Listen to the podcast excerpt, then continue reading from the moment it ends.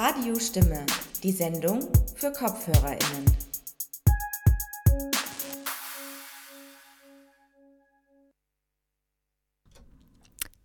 Hi und herzlich willkommen bei Radiostimme und zu unserer ersten Sendung 2024. Am Mikrofon begrüßt euch heute Lilian. Maike sitzt neben mir und kümmert sich heute um die Technik. Bevor wir uns heute Teil 3 unserer Reihe zum Thema Wissenschafts- und Demokratieskepsis widmen, noch ein ganz kurzes Announcement in eigener Sache.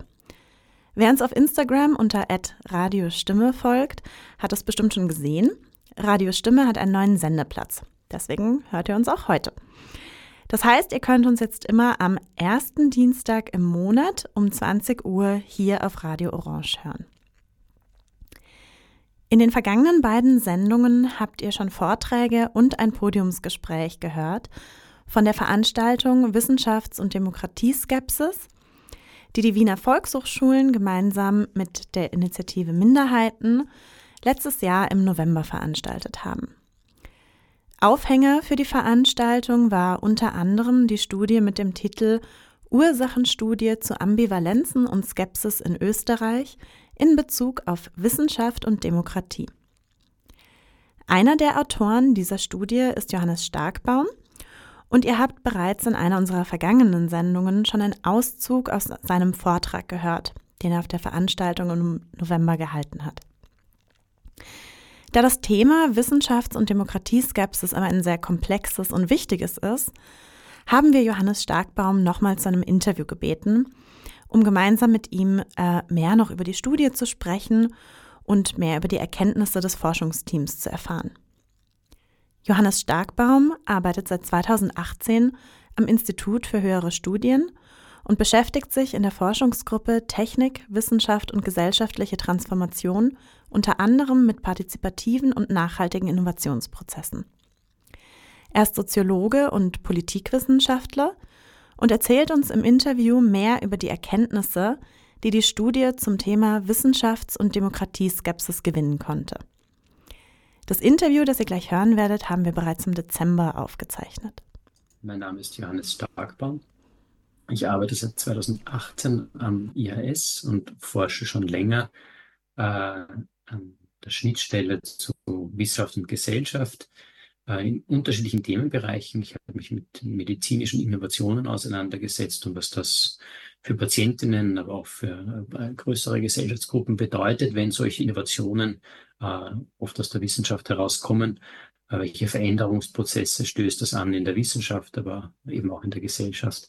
Ähm, das sind Fragen, die mich eigentlich so durch mein Forscherleben anhand unterschiedlicher Technologien begleiten.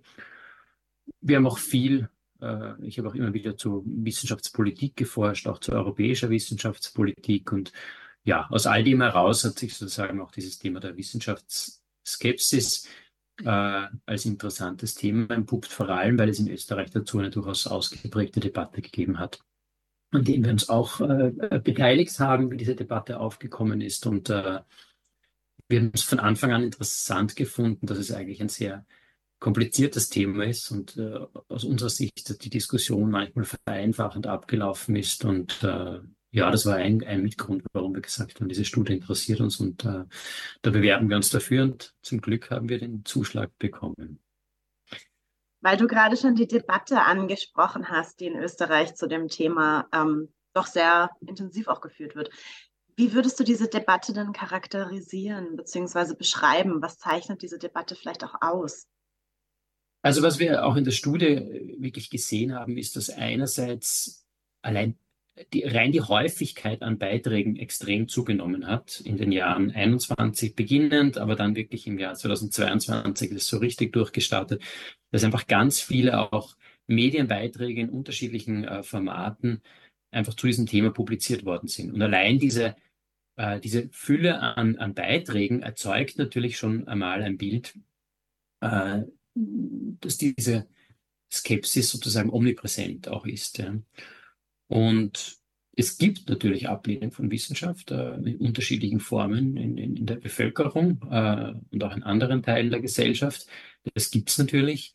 Aber was unterschiedliche Daten eigentlich zeigen, äh, ist, dass es im Verlauf der Pandemie keinen Vertrauensverlust zum Beispiel in die Wissenschaft gegeben hat. Das heißt, diese Zunahme an Beiträgen und äh, äh, diese Debatte, die doch, man kann sagen, an Intensität gewonnen hat über den Zeitverlauf, äh, spiegelt sich aber nicht in einer Zunahme an Skepsis oder, oder Misstrauen der Wissenschaft äh, gegenüber, sondern das ist relativ äh, stabil geblieben. Ja? Das ist einfach eine interessante Gegenentwicklung sozusagen. Und ich glaube schon, dass sich jetzt in letzter Zeit die Diskussion auch wieder ein bisschen verändert hat und, äh, und ein bisschen mehr genauer hingeschaut wird, äh, was äh, man ableiten kann von bestimmten Datenstücken in Bezug auf Ablehnung der Wissenschaft gegenüber. Das heißt im Prinzip dieser, dieser Eindruck, der irgendwo auch entstanden ist, besonders auch während der Pandemie, dass es eine sehr starke Wissenschaftsskepsis irgendwo gibt, den konntet ihr in eurer Studie so nicht belegen. Ja und nein. Also die Frage ist immer, was ist stark? Ja? Also ich glaube, die mhm. Daten mhm haben sich schlichtweg nicht verändert. Also als zum Beispiel 2022 der erste Wissenschaftsbarometer rausgekommen sind, waren die Zahlen sehr ähnlich wie, wie beim Wissenschaftsbarometer, den wir jetzt haben. Wir sehen einen leichten Zugewinn im Vertrauen, aber das sind, das sind wenige Prozentpunkte. Also das ist einfach relativ stabil geblieben. Und die Frage ist, ab wann ist Vertrauen hoch oder niedrig? Also wir haben im Moment eine Situation, wo bei den Barometerdaten rund 70 Prozent der Bevölkerung angeben, der Wissenschaft aktiv zu vertrauen. Dann gibt es noch eine größere Menge, die sagt, ich, weder, ich vertraue weder noch misstraue ich und eine Gruppe von rund sieben Prozent, die sagen, ich vertraue der Wissenschaft eher nicht oder gar nicht. Äh, die Frage, ab wann ist das viel? Ist sieben Prozent viel? Ist das wenig? Es sind 70 Prozent, die aktiv vertrauen. Ist das viel? Ist das wenig? Dafür gibt es keine klaren Regeln. Äh, was würde ich machen können, ist einerseits aus Bauchgefühl zu verlassen, zu sagen, 70 klingt viel, äh, das, das ist viel Vertrauen. Äh, das ist wahrscheinlich kein guter äh, Ratgeber. Und dann gibt es natürlich den internationalen Vergleich. Und das war ja auch eines der Elemente, die in der, in der äh, Debatte um Wissenschaftsskepsis natürlich eine Rolle gespielt haben, dass Österreich in einigen Items im internationalen Vergleich unter den Ländern waren, wo sich Menschen der Wissenschaft gegenüber kritischer oder ablehnender oder weniger interessiert gezeigt haben. Und das gibt es natürlich auch. Und da, das sind Hinweise, dass es in Österreich zumindest äh, in Bereichen doch äh, auch eine gewisse Ablehnung oder eine Distanz zur Wissenschaft auch durchaus gibt. Aber die ist eben nicht so eindeutig und über alle Bereiche äh, klar durchgezeichnet. Aber sie gibt es natürlich. Mhm. Und was sind das so für Bereiche? Das sind oftmals Fragen, ähm, wo es um die Relevanz von Wissenschaft geht. Also da gibt es eine Frage zum Beispiel, äh, wo es, jetzt muss ich ganz kurz schauen, Ah, da gibt es eine Frage, wo es ähm, um die Bedeutung der Wissenschaft im Alter geht. Da gibt es eine andere Frage, wo es um die Bedeutung der Wissenschaft für die Entwicklung äh, des Landes geht und so weiter. Das sind typische Fragen, wo Österreich tatsächlich unter den Ländern ist, wo die Menschen äh, eher äh, unter den kritischeren Ländern sind. Ähm, also was wir auch haben, sind einerseits Daten zu Technologiebereichen und da ist es natürlich wenig überraschend, dass bestimmte Technologien wie erneuerbare Technologien und so weiter generell positiver gesehen werden und kontroversielle Technologien, das heißt Technologien, wo es einfach auch schon Debatten in der Bevölkerung gegeben hat, wo auch die Gefahren als höher eingeschätzt werden, wie Biotechnologien, Atomenergie. Das sind Felder, die generell auf europäischer Ebene kritischer gesehen werden, aber wo auch in Österreich äh, wir auch im europäischen Vergleich eine, eine, eine stärkere Ablehnung oder, oder negative Äußerungen diesen Technologiefeldern gegenüber sehen.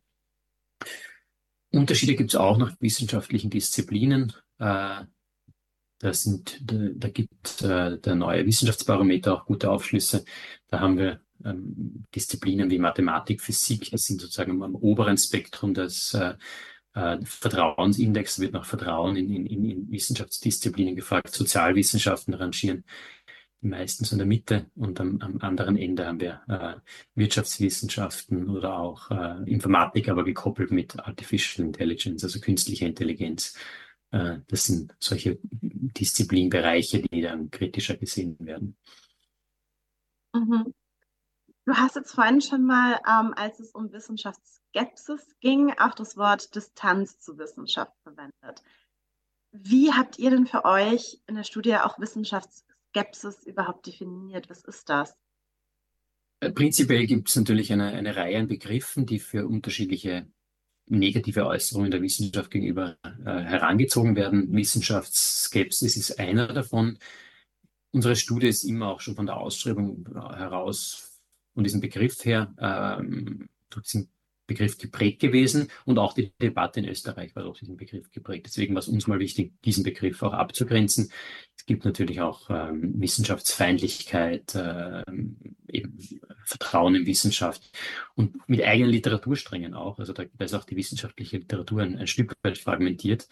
Ähm, die Studien, die sich mit Wissenschaftsskepsis auseinandersetzen, sind zu einem großen Teil quantitative Studien, das heißt Survey-Befragungen, ähm, die durchgeführt werden. Und was wir hier sehen, ist, dass in vielen dieser Studien es gar keine klare Definition von Wissenschaftsskepsis gibt.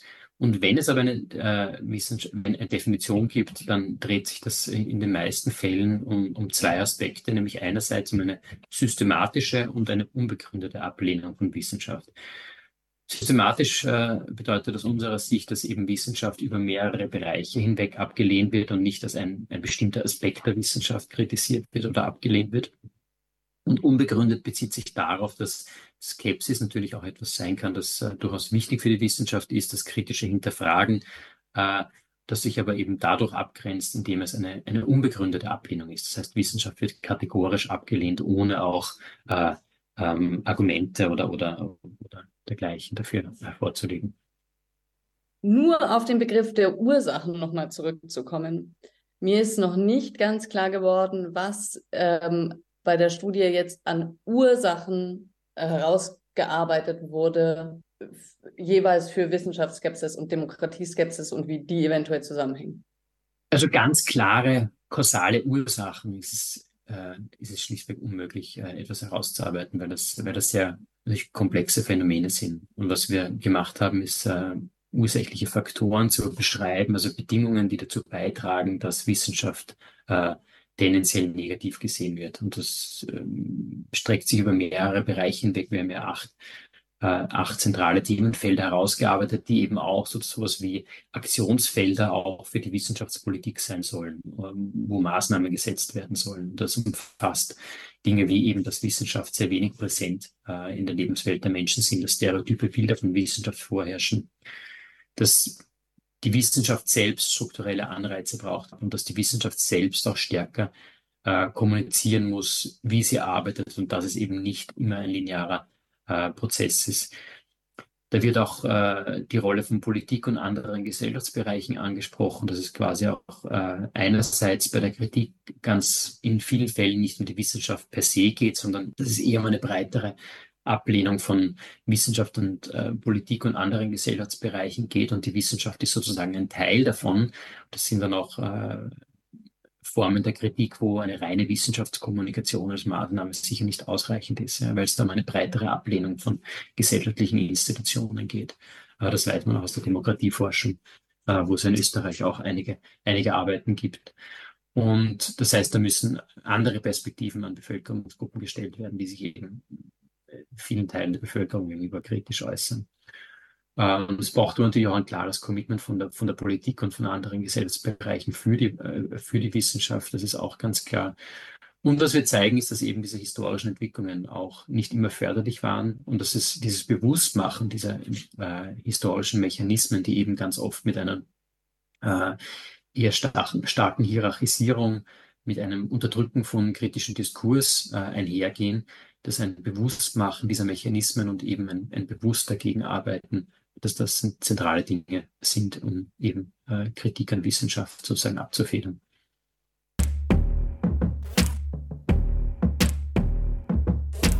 We got the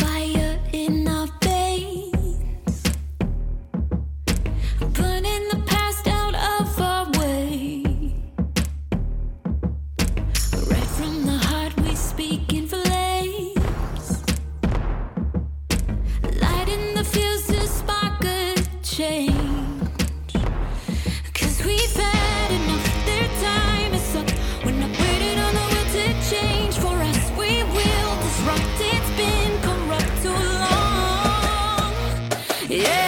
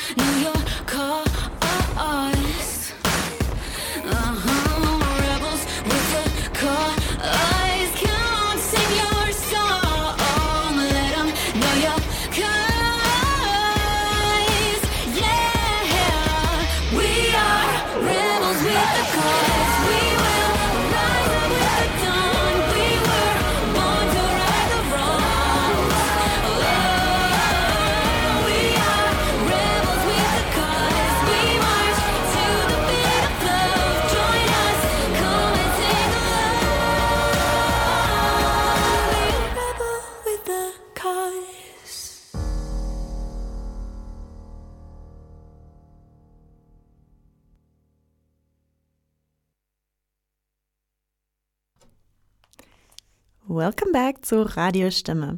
Ihr hört gerade ein Interview hier mit Johannes Starkbaum zum Thema Wissenschaftsskepsis und Demokratie. Viel Spaß mit dem Interview.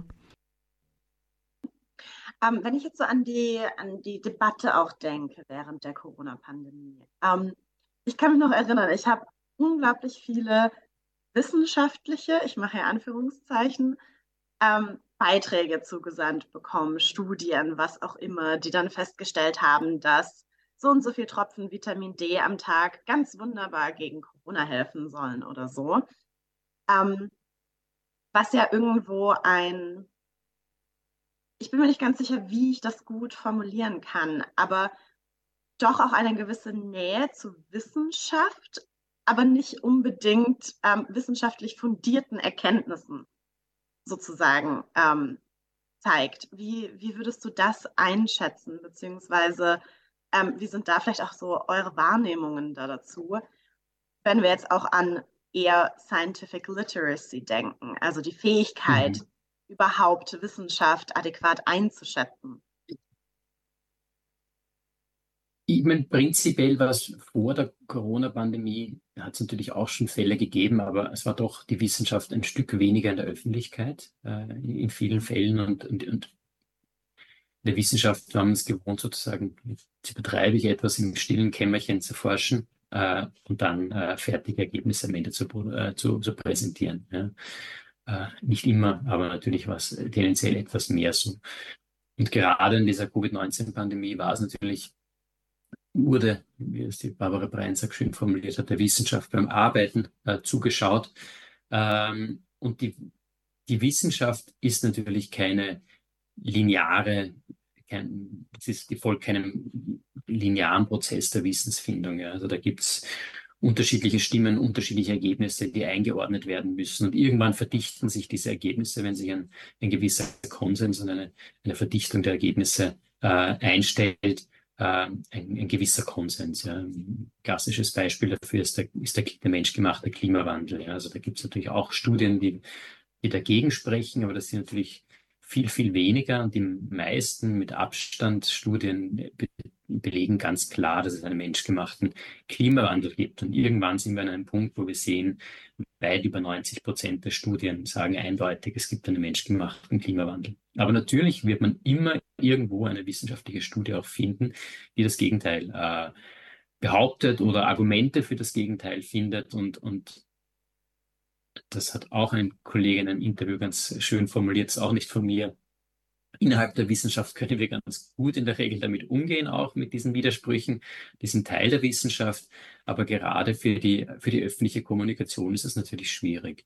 Und auch medial, wenn dann natürlich einzelne äh, ähm, Studien aufgegriffen werden, äh, mit dem Beisatz, die Wissenschaft sagt, ist das natürlich auch problematisch vor diesem Hintergrund, wenn das eben Studien sind, die eigentlich äh, sozusagen in der Unterzahl sind und, äh, und eher etwas sind, wo die Wissenschaft sagt, da müssen wir noch weiter nachgraben, warum das der großen Masse in anderen Studien widerspricht. Was kann die Wissenschaft da vielleicht auch ändern oder besser machen, um Menschen, die jetzt vielleicht nicht unbedingt so nah an diesem Prozess dran sind, ähm, ein besseres Gefühl zu vermitteln, vielleicht auch mehr Vertrauen zu vermitteln, aber vor allem auch ein Verständnis für diese sehr komplexen Arbeitsprozesse, die nicht immer so linear stattfinden, wo am Ende das Ergebnis rauskommt, was man sich am Anfang gedacht hat, sondern durchaus vielleicht ein Ich weiß es nicht oder auch ein Ach nee, doch nicht. Das ist natürlich im Moment die große Preisfrage, die, die, die jeder und jede gerne beantwortet hätte und auf die es keine ganz eindeutige Antwort natürlich gibt. Ja. Ähm, ich glaube, was schon der Fall ist, ist, dass wir uns einerseits darauf einstellen werden, dass Wissenschaft mehr in der Öffentlichkeit sein wird als in der Vergangenheit. Und das hängt nicht nur mit Corona zusammen. Und das ist auch ein Trend, der unabhängig von Corona stattgefunden hat. Das einfach vor 30 Jahren hatte Wissenschaft einen viel weniger Platz in der Öffentlichkeit, äh, in Medien und, auch sonst. Also Wissenschaft ist, ist abgesehen von Corona ähm, mehr Teil der Öffentlichkeit und mehr sichtbar. Das heißt, dieser Trend wird sich vermutlich fortsetzen, auch weil die österreichische Wirtschaft natürlich stark von Forschung und Innovation abhängig ist. Und gleichzeitig ist es aber äh, ja, ist Wissenschaft kein sehr großer Teil der Lebenswelt vieler Menschen und, und auch medial wird, wird, wird oftmals ein, ein beschränktes Bild von Wissenschaft vermittelt. Ja. Das fängt an bei Beiträgen, äh, die wissenschaftlichen, sich um wissenschaftliche Themen drehen. Da geht es ja oft um Naturwissenschaft zum Beispiel, um, um selektive Themen. Äh, das geht darum, dass bestimmte Wissenschaftlerinnen aus bestimmten Disziplinen öfter medial sichtbar sind in der Covid-Krise natürlich äh, entsprechende Disziplinen, aber auch sonst äh, ja, gibt es einfach bestimmte Disziplinen, die sind stärker repräsentiert und andere, die weniger repräsentiert sind. Und es herrscht natürlich immer noch ein gewisser Stereotyp über Wissenschaft, ein, ein, ein durchaus idealisiertes Bild von Wissenschaft, äh, von doch geradlinigen Wissensfindungsprozessen, von hyperintelligenten Menschen, äh, die Geistesblitze haben und so weiter. Und, und das entspricht nur zu einem gewissen Teil der wissenschaftlichen Praxis, die natürlich auch Bohren dicker Bretter ist, Teamarbeit ist, vorwärts und zurück ist, Sackgassen, Wissenssackgassen, wo man wieder zurück muss, wo sich irgendwelche Thesen nicht bestätigen. Und, und, und das ist sicher weniger Bild der, der, der medialen öffentlichen Wahrnehmung von Wissenschaft. Und das spießt sich natürlich. Und gerade in der Covid-Pandemie war das aber sichtbar, dass, dass es eben nicht so ganz einfach ist und geradlinig ist und dass sich auch die Wissenschaft äh, widersprechen kann und das auch kein Fehler sein muss, wenn eine epidemiologische Sichtweise mit einer psychosozialen Sichtweise äh, kollidiert. Beides sind valide Sichtweisen, sinnvolle Sichtweisen aus der Disziplin heraus und trotzdem sagen sie etwas Unterschiedliches, wenn es zum Beispiel ums Thema Schulschließungen geht. Die Studie hat sich ja nicht nur mit Wissenschaftsskepsis, sondern auch dem Zusammenhang mit Wissenschaftsskepsis und Demokratie-Skepsis bzw. Demokratie auseinandergesetzt. Wenn du das jetzt so beschreibst, ähm, dass Wissenschaft lange eher ein bisschen abgekapselt war, nicht so stark in der Öffentlichkeit war, Arbeitsprozesse häufig nicht unbedingt einsichtlich waren für Bevölkerung ähm, allgemein. Ist es dann nicht eigentlich eine positive Entwicklung, dass Wissenschaft jetzt auch stärker medial irgendwo aufgegriffen wird, stärker in der Debatte mit involviert ist, weil sich dadurch diese Abkapselung auch ähm, ändert, beziehungsweise sich Wissenschaft irgendwo auch öffnen muss, was ja im Sinne der Demokratie eigentlich durchaus auch sinnvoll sein kann. Aus meiner Sicht ja, aber da gibt es natürlich auch in der Wissenschaft unterschiedliche Sichtweisen, äh, inwieweit sich A, inwieweit sich die Wissenschaft öffnen soll, B, inwieweit die Wissenschaft bei bestimmten Themen auch normative Positionen, also wertende Positionen einnehmen soll. Auch da gibt es unterschiedliche Sichtweisen. Dass sich Wissenschaft öffnet, wie ich schon gesagt habe, ist im Prinzip ein Prozess, den wir schon, den wir schon länger sehen. Ähm, und da war natürlich ein, wichtige Meilensteine sind einerseits gesellschaftliche Brüche, die jetzt auch mit, mit, mit, Technologien zusammenhängen, wie jetzt zum Beispiel der Unfall im Kernreaktor Tschernobyl zum Beispiel, aber auch die Diskussionen um, um, um genetisch veränderte Lebensmittel oder auch die BSE-Krise. Das sind solche gesellschaftlichen Krisen, die durchaus auch mit Wissenschaft natürlich verknüpft sind und wo es auch im Wissenschaftssystem äh, Reaktionen gegeben hat. Also jetzt auf die BSI-Krise zum Beispiel, jetzt 2001 das European White äh, Paper on Governance gegeben, was sozusagen ein Startpunkt auch für einen, man kann sagen, einen Paradigmenwechsel auch in der europäischen Wissenschaftspolitik, die natürlich immer auf die nationale Wissenschaftspolitik äh, überschwappt und, und, und, und sich übersetzt. Ähm, wo dann auch Programme im, im, europäischen, in der europäischen Forschungsförderung initiiert worden sind, wo eben der Dialog mit der Bevölkerung und der Austausch mit der Bevölkerung verstärkt worden sind. Das hat sich eigentlich äh, so fortgesetzt, dass es da immer wieder Schwerpunkte gegeben hat, die gesetzt worden sind, um eben Wissenschaft auch stärker an die Bevölkerung und auch an andere Gesellschaftsbereiche anzuknüpfen. Mhm. Das klingt jetzt aber trotzdem auch sehr krisenbezogen. Also, dass es eigentlich Krisen oder ähm diese einschneidenden Dinge braucht, damit Wissenschaft da näher an die Bevölkerung tritt. Ähm, da bin ich jetzt kein Experte dafür, aber ich glaube, dass Krisen ja. generell wahrscheinlich ein, ein, ein, gut, gut, dafür sind, um neue Dinge anzustoßen, weil sonst natürlich gerne weitergemacht wird äh, wie bisher. Aber ich glaube, diese Krisen sind Startpunkt, aber wenn man sich jetzt ansieht, passiert natürlich auch viel ohne Krise. Ja, also Entwicklungen wie die, wie die Etablierung von Citizen Science zum Beispiel oder auch äh, die Open Science, das sind jetzt nicht durch unmittelbare Krisen ausgelöst. Das heißt, dieser mhm. Prozess hat sich fortgesetzt und da wurden neue Akzente gesetzt, neue Schwerpunkte gesetzt und das hat auch durchaus ohne Krisen stattgefunden. Also es gibt innerhalb der Wissenschaft schon auch eine eine starke Bewegung, die für so eine Öffnung der Wissenschaft eintritt und eben äh, davon ausgeht, dass es etwas Gutes ist. Magst du da vielleicht einmal kurz erklären, was Citizen Science bzw. Open Science sind? Citizen Science ist ein Ansatz, der von seiner Entstehung stark mit den Naturwissenschaften verwoben ist, aber prinzipiell für alle Disziplinen offen ist. Und da geht es um nicht nur um ein Einbinden von Bürgerinnen und Bürgern im Sinne von, dass man herausfindet, was denken Bürgerinnen und Bürger oder was, was, was sind die Meinungen, die vorherrschen, sondern dass, dass sie wirklich in die Forschung mit einbezogen werden. Und klassische Studien waren da, dass ähm, zum Beispiel, wenn Vögel gezählt werden oder, oder, oder Dinge, die, die man lokal untersuchen muss, wenn man hier eine breite Masse an, an Personen einbindet aus der Bevölkerung, ist es natürlich möglich, zum Beispiel ein ganz breites Gebiet abzudecken und äh, eben Vögel zu zählen, Regen, Regenwürmer zu zählen und so bei der Datenerhebung zu helfen. Es hat dann durchaus auch Kritik gegeben, wenn, wenn, wenn Bürgerinnen nur in diese, nur in die Datenerhebung eingebunden worden sind und nicht darüber hinaus. Das heißt auch neuere Ansätze von Citizen Science versuchen dann eben darüber hinaus zu gehen und äh, die Personen dann auch wirklich noch tiefer in den Forschungsprozess, auch in die, in die Ideenentwicklung und so weiter einzubinden.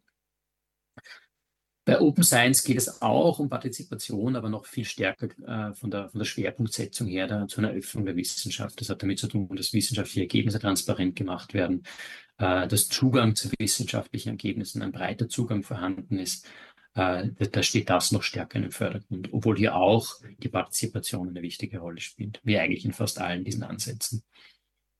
Mhm. Weil du jetzt gerade auch wieder die Partizipation erwähnst, ähm, wie genau hängen denn jetzt eigentlich Wissenschaft und Demokratie zusammen? Also wie bedingen sie sich irgendwo auch einander? Und warum kommen beide Schlagworte, wenn es um die Skepsis geht, so oft ähm, gemeinsam auf? Warum die beiden in der Debatte gemeinsam aufkommen, äh, dafür haben wir keinen ganz klaren Indikator oder, oder irgendwas gefunden. Also ich glaube, das ist in der Debatte irgendwie passiert. Ähm, wir haben das in der, uns in der Studie angesehen und was wir von den Daten ableiten können, da will ich mich nicht zu weit aus dem Fenster rauslehne, ähm, ist, dass wir sehen, dass sich prinzipiell eine Ablehnung der Wissenschaft gegenüber, sei Skepsis oder auch andere Formen der negativen Äußerungen, mal prinzipiell durch alle, in allen Bevölkerungsgruppen zeigen. Das heißt, es gibt jetzt nicht nur die eine Gruppe und die sind wissenschaftsskeptisch, ähm, sondern prinzipiell ist es ein Phänomen, das wir in allen Gruppen sehen. Sei es, ob man nach zum Beispiel Bevölkerung nach, nach dem Einkommen, nach der Bildung oder was auch immer unterscheidet. Ja. Also prinzipiell ist das überall vorhanden, aber es gibt natürlich Gruppen, äh, wo das stärker ausgeprägt ist. Für uns waren die, da sind wir wieder bei der Frage, ab wann ist es viel, ab wann ist es wenig, aber für uns waren die Unterschiede geringer, als wir sie erwartet hätten äh, innerhalb dieser Gruppen. Aber es gibt eben gewisse Indikatoren, wie eine kürzere Ausbildung zum Beispiel. Äh, was ein starker Indikator ist, und das zeigt auch der ÖAW-Barometer, ist äh, das Thema Zufriedenheit. Das heißt, Zufriedenheit mit dem eigenen Leben zum Beispiel. Personen, die weniger zufrieden mit dem eigenen Leben sind, sind auch äh, tendenziell der Wissenschaft gegenüber kritischer. Ähm, auch das Wahlverhalten hat einen, hat einen Einfluss. Also äh, wir sehen, dass Personen, die angeben, eher ein politisch rechten Spektrum zu wählen, auch tendenziell eher äh, der Wissenschaft gegenüber äh, sich kritisch äußern. Aber auch hier sieht man eben wieder, dass Personen äh, aller Parteien, die angeben, unterschiedliche Parteien zu wählen, durchaus auch äh, es Personengruppen gibt, die der Wissenschaft gegenüber kritisch sind. Und das Interessante ist eben das, dass sich dieser exakt selbe Trend eigentlich und das wirklich über mehrere Datensätze hinweg äh, sehr vergleichbar im Bereich des Vertrauens in die Demokratie zeigt oder der Zufriedenheit mit der Demokratie. Das sind die Umfragen unterschiedlich, was sie genau abfragen. Und da sehen wir genau dieselben Muster. In diesen Gruppen, wo eher eine Ablehnung der Wissenschaft gegenüber vorhanden ist, ist auch eher geringeres Vertrauen oder, äh, oder weniger Zufriedenheit mit der Demokratie äh, vorhanden. Das sagt uns jetzt nichts über die Kausalität. Das heißt, wir können jetzt nicht ableiten, die, die wissenschaftsskeptisch sind, sind deswegen äh, der, Demokratie äh, gegenüber äh, negativ eingestellt oder umgekehrt. Aber es zeigt sich, dass es da äh, eine klare äh, einen Zusammenhang gibt, einen empirischen. Mhm. Und ähm, du hast jetzt gerade auch gesagt, zum Beispiel, dass besonders eben auch im, im rechten Spektrum oder sowas eine Tendenz zu stärkerer Ablehnung von Wissenschaft bzw. Demokratie, jetzt wenig überraschend. Ähm, wie ist da vielleicht auch Österreich besonders positioniert? Also wenn wir jetzt auch an die österreichische Geschichte beispielsweise denken, ähm, kannst du dazu noch was sagen? Ja, also im internationalen Vergleich, was jetzt das Wahlverhalten betrifft, könnte ich jetzt keine seriösen Aussagen im Vergleich machen. Was man aber sehr wohl sieht, und das hat die historische Analyse der, äh, unserer Untersuchung gezeigt, dass es äh, von der österreichischen Entwicklung her durchaus äh, ja, Phasen gegeben hat in der Geschichte, die für die Wissenschaft und auch für die Demokratie nicht immer förderlich waren. Und äh, da haben die Kolleginnen, die die historische Analyse durchgeführt haben, äh, durchaus sehr weit in die Vergangenheit geschaut, bis zur Gegenreformation, wo eben immer wieder äh, demokratische äh, und auch kritische Bewegungen tendenziell unterdrückt worden sind, äh, wo es starke Ausprägungen von Hierarchie gegeben hat, wo äh, und das mündet natürlich dann äh, verstärkt im Austrofaschismus und äh, im, im, Zweiten Weltkrieg und auch in der Zeit danach natürlich ganz extrem, wo auch wirklich sehr gewaltvoll auch gegen, gegen Demokratie und, und Wissenschaft und auch Wissenschaftlerinnen in Person vorgegangen worden sind, Personen umgebracht worden, vertrieben worden sind, was jetzt äh, natürlich gesellschaftlich fatal war, menschlich fatal war, aber auch für die Wissenschaft natürlich äh, fatal war. Welche Rolle nimmt denn da überhaupt Kritik auch ein? Ähm, ich glaube, das ist teilweise vielleicht auch ein bisschen schwer zu navigieren für Personen, wenn wir jetzt über Wissenschaft sprechen, weil wir sprechen ja ganz stark auch über einen Blog. Irgendwo wir sagen die Wissenschaft. Ähm, und zum Beispiel in, in eurer Studie habe ich jetzt auch herausgelesen, dass ihr zum Beispiel feststellen konntet, dass Frauen tendenziell etwas häufiger skeptisch gegenüber Wissenschaften sind. Wenn wir uns jetzt aber anschauen, wie stark Frauen eigentlich von Wissenschaften historisch ausgeschlossen wurden, sowohl als ähm, forschende Subjekte als auch in, in, ähm, in der wissenschaftlichen B-Forschung im Sinne jetzt zum Beispiel von medizinischer Forschung, die Frauen ja zu einem großen Teil auch ausgeklammert hat.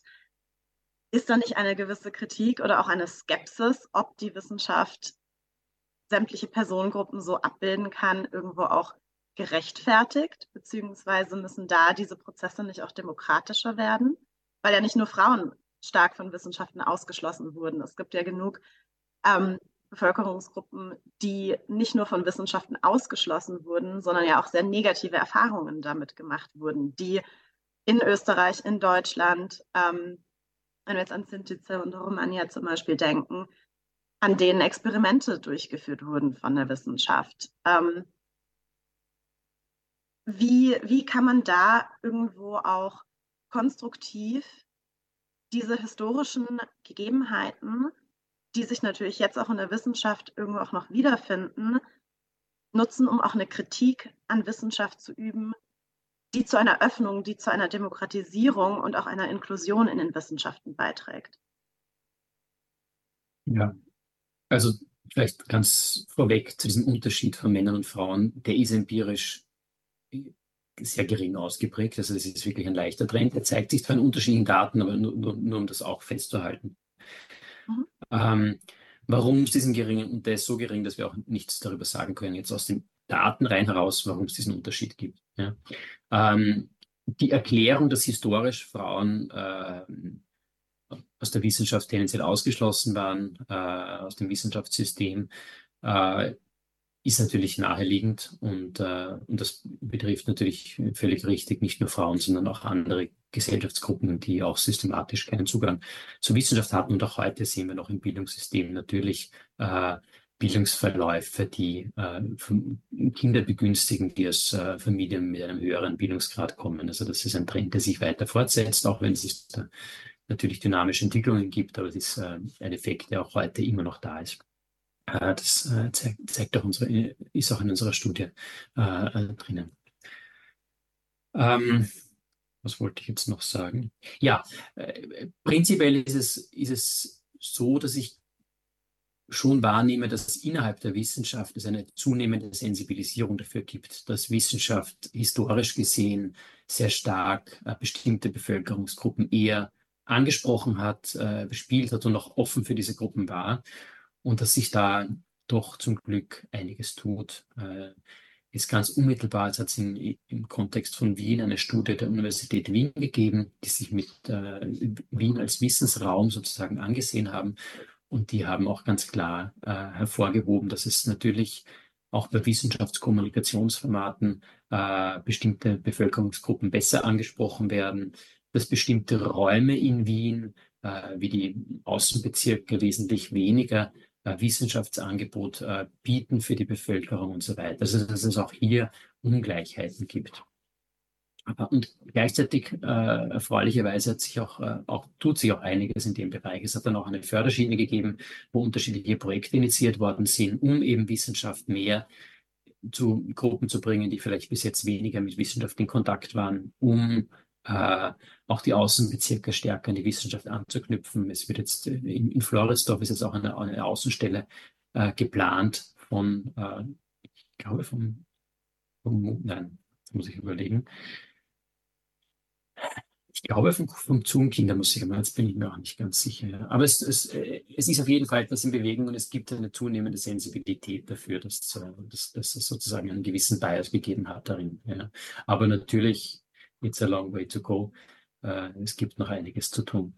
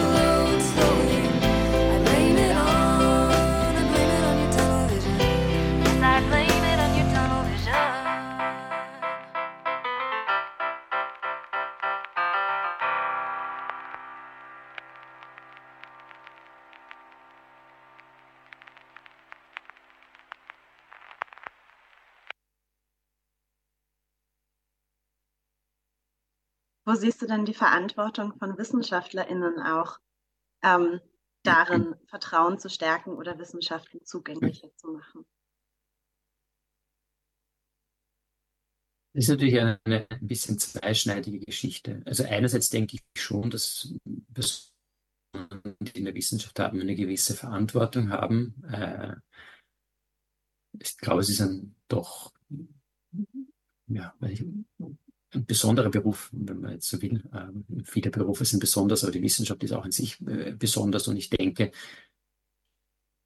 eines ist auch ein Beruf, der sehr oft mit öffentlichen Geldern finanziert ist. Und äh, ich glaube, aus dieser Verantwortung heraus äh, glaube ich schon, dass es wichtig ist, dass Wissenschaftlerinnen und Wissenschaftlerinnen in irgendeiner Form ihre Ergebnisse auch zugänglich machen und das nicht nur für einen sehr äh, beschränkten Bereich der wissenschaftlichen Community, wie das, wie das halt doch oft der Fall ist. Denn wenn man in sehr spezifischen wissenschaftlichen Journalen publiziert, dann sind die Ergebnisse eigentlich am Ende für einen ganz kleinen Bereich der Wissenschaft äh, sichtbar und für den Rest eigentlich, eigentlich kaum realistischerweise. Und gleichzeitig muss man sagen, nicht jeder und jede, die in der Wissenschaft arbeitet, kann und muss Wissenschaftskommunikation betreiben. Ich glaube, das wird nicht funktionieren, kann man auch nicht verlangen. Und gleichzeitig fehlen natürlich auch die Strukturen. Denn ganz viele von denen, die Wissenschaftskommunikation betreiben, machen das on top und in ihrer Freizeit, weil es einfach noch keine ausgeprägten Strukturen dafür gibt. Und das ist definitiv etwas, was sich auch ändern muss. Was bräuchte es denn da für Strukturen?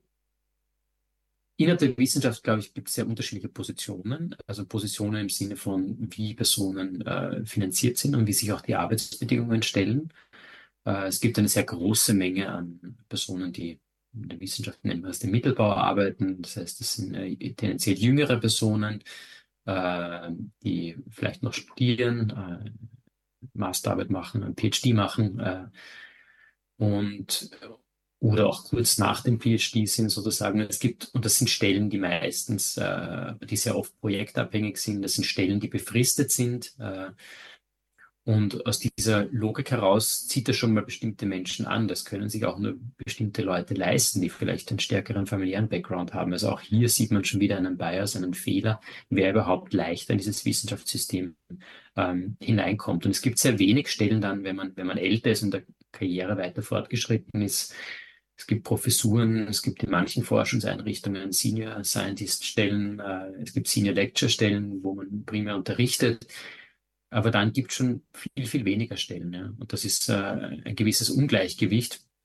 Wenn dann äh, diese Kommunikation und um zu diesen Stellen zu kommen, wo, wo man wirklich sagt, man kann länger in der Wissenschaft arbeiten und findet dann auch eine, eine Arbeit länger in der Wissenschaft, äh, spielt noch Wissenschaftskommunikation eine sehr geringe Rolle, also auch in der Anerkennung für, für die bisherige Karriereleistung. Und das ist auch etwas, was sich aus meiner Sicht ändern sollte, denn im Moment zählen vorrangig die eingeworbenen Fördermittel oder das Publizieren in, in wissenschaftlichen Journalen, aber eben nichts darüber hinaus. Also Öffentlichkeit, Arbeit, sei es, wenn man regelmäßig in Zeitungen publiziert, in öffentlichen äh, Veranstaltungen auftritt oder was auch immer, äh, oder auch sich in Social Media betätigt, das wird tendenziell wenig honoriert. Hätten Sie ähm, jetzt den Impuls nach dieser Studie dann nochmal nachzulegen und ähm, mit, weiß ich nicht, dem, was Sie jetzt daraus äh, gelernt haben, neue Fragestellungen, ähm, ja, mit neuen Fragestellungen so, so, eine Studie zu machen in genau dieser, in diesem Sinne, um zu gucken, was, was müsste man jetzt eigentlich erfragen? Hm. unbedingt. Äh, natürlich haben sich im Laufe der Studie, es war ein, ein, sehr, sehr intensives Jahr. Also wir haben, wir haben ein wirklich breites Programm gefahren und ein Jahr ist relativ kurz für eine wissenschaftliche Studie von diesem Umfang. Äh, also wir waren gut beschäftigt. Ähm, und natürlich haben sich in diesem Prozess eine Reihe an neuen Fragen ergeben. Äh, denen wir gerne nachgehen würden. Ja. Also einerseits auch diese Differenzierung nach Wissenschaftsdisziplinen finde ich sehr interessant.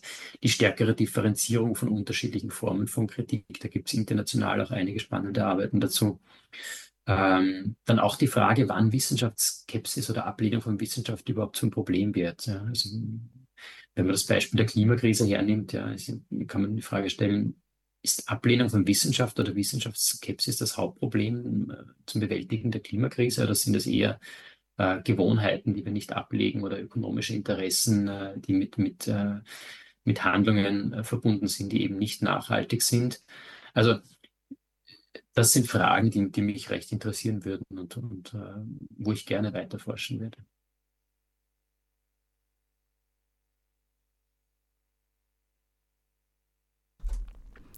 Willkommen zurück im Studio. Ihr habt soeben ein Interview mit Johannes Starkbaum gehört, mit dem wir über die Ursachenstudie zur Wissenschafts- und Demokratieskepsis in Österreich gesprochen haben. Der Punkt, um den sich alles immer wieder dreht, ist der des Vertrauens und des Verständnisses. Eine Antwort auf die Frage, wie diese gefördert werden können, ist Teilhabe, also mitmachen, partizipieren, aktiv dabei sein und mitreden können.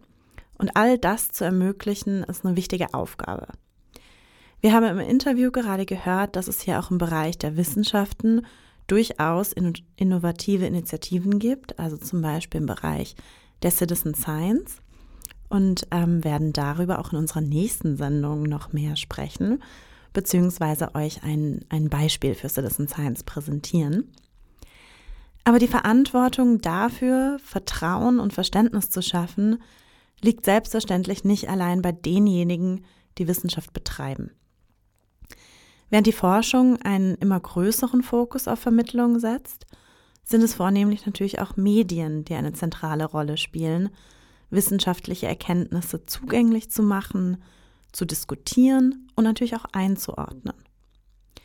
Wir haben in den Vorträgen und Diskussionen und Interviews der vergangenen drei Sendungen sehr viel darüber gehört, wie Wissenschaftsskepsis erforscht wird, was diese Skepsis eigentlich zu bedeuten hat, wo Skepsis in Unverständnis, Feindlichkeit und auch in Instrumentalisierung umschlägt welche Rolle Wissenschaftlerinnen bei der Vermittlung haben und wie es um Wissenschaftsskepsis in Österreich bestellt ist. Dabei sind wir beide, also Maike und ich, als Journalistinnen, die übrigens beide hauptberuflich Wissenschaftlerinnen sind, immer wieder auf das Thema der Demokratie in den Wissenschaften gekommen. Das war so für uns auch der rote Faden, der sich da immer wieder durchgezogen hat. Denn das Hinterfragen, das Diskutieren von Positionen und auch natürlich das Kritisieren sind zentrale demokratische Elemente. Unsere Rolle als Journalistinnen ist es eben daher nicht, gegen Wissenschaftsskepsis zu plädoyieren. Unsere Aufgabe ist es, Wissenschaft zugänglich zu machen und zu diskutieren, um die eigene Fähigkeit, wissenschaftliche Erkenntnisse einordnen zu können, zu stärken und einen Raum zu bieten, in dem Fragen verhandelt werden können. In diesem Sinne versuchen wir natürlich auch hier bei Radio Stimme, dieser Aufgabe so gut uns möglich ist, gerecht zu werden. Wir hoffen daher, dass die Sendungen zum Thema Wissenschaftsskepsis euch gefallen haben und freuen uns in diesem Sinne natürlich auch über euer Feedback, zum Beispiel über unseren Instagram-Account at Radio Stimme. Schaut euch auch gerne auf der Homepage der Initiative Minderheiten um, um zu sehen, welche interessanten Veranstaltungen und Projekte in nächster Zeit anstehen. Alle anderen Sendungen der Reihe Wissenschafts- und Demokratieskepsis könnt ihr, genau wie all unsere Sendungen natürlich, auf unserer Webseite unter www.radiostimme.at nachhören oder überall dort, wo ihr eure Podcasts bekommt. Und wie gesagt, wir sehen uns dann wieder am ersten Dienstag im März, das ist der 5. März, wo wir euch dann noch ein Beispiel präsentieren werden, wie Citizen Science tatsächlich aussehen kann. Wir freuen uns, wenn ihr euch wieder einschaltet. Bis dahin noch viel Spaß mit der Musik. I naively drank the poison. I believed the lies. I was left broken hearted. I became paralyzed. I could talk about all the sad things. I could sit around and feel real sorry for myself. I choose not to be a victim. Instead, consider me a survivor. this could be my finest hour. Somebody once told me coming out of the dark's a bright experience.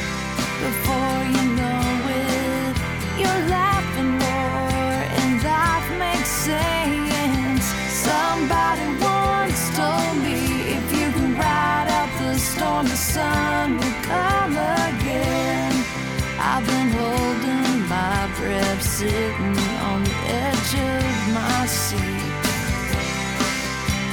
waiting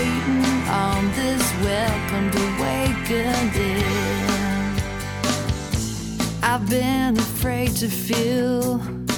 You know it's easier to be numb. God knows I've been trying to heal, cause I believe in freedom. I've been embracing revival, cause I'm too young to feel this tired. I've been trying to reckon with my clay hands and feet. I recognize my deep need. Somebody once told me coming out of the dark's a bright experience. Before you know it, you're laughing more, and life makes sense. Somebody once told me if you can ride out the storm, the sun will come again. I've been holding my breath, sitting on the edge of my seat, waiting on this welcome to wake again. Maybe God's more concerned with growing us up than the pains of cutting teeth and the struggles.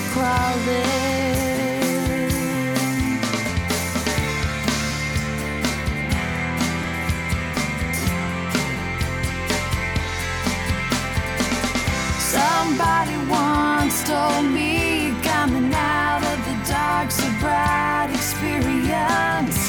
Before you know it, you're laughing more,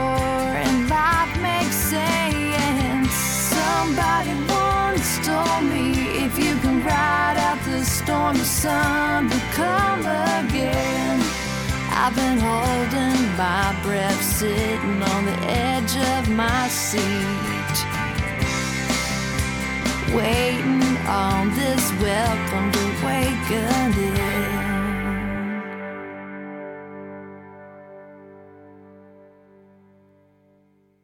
See the magical circle tattooed on my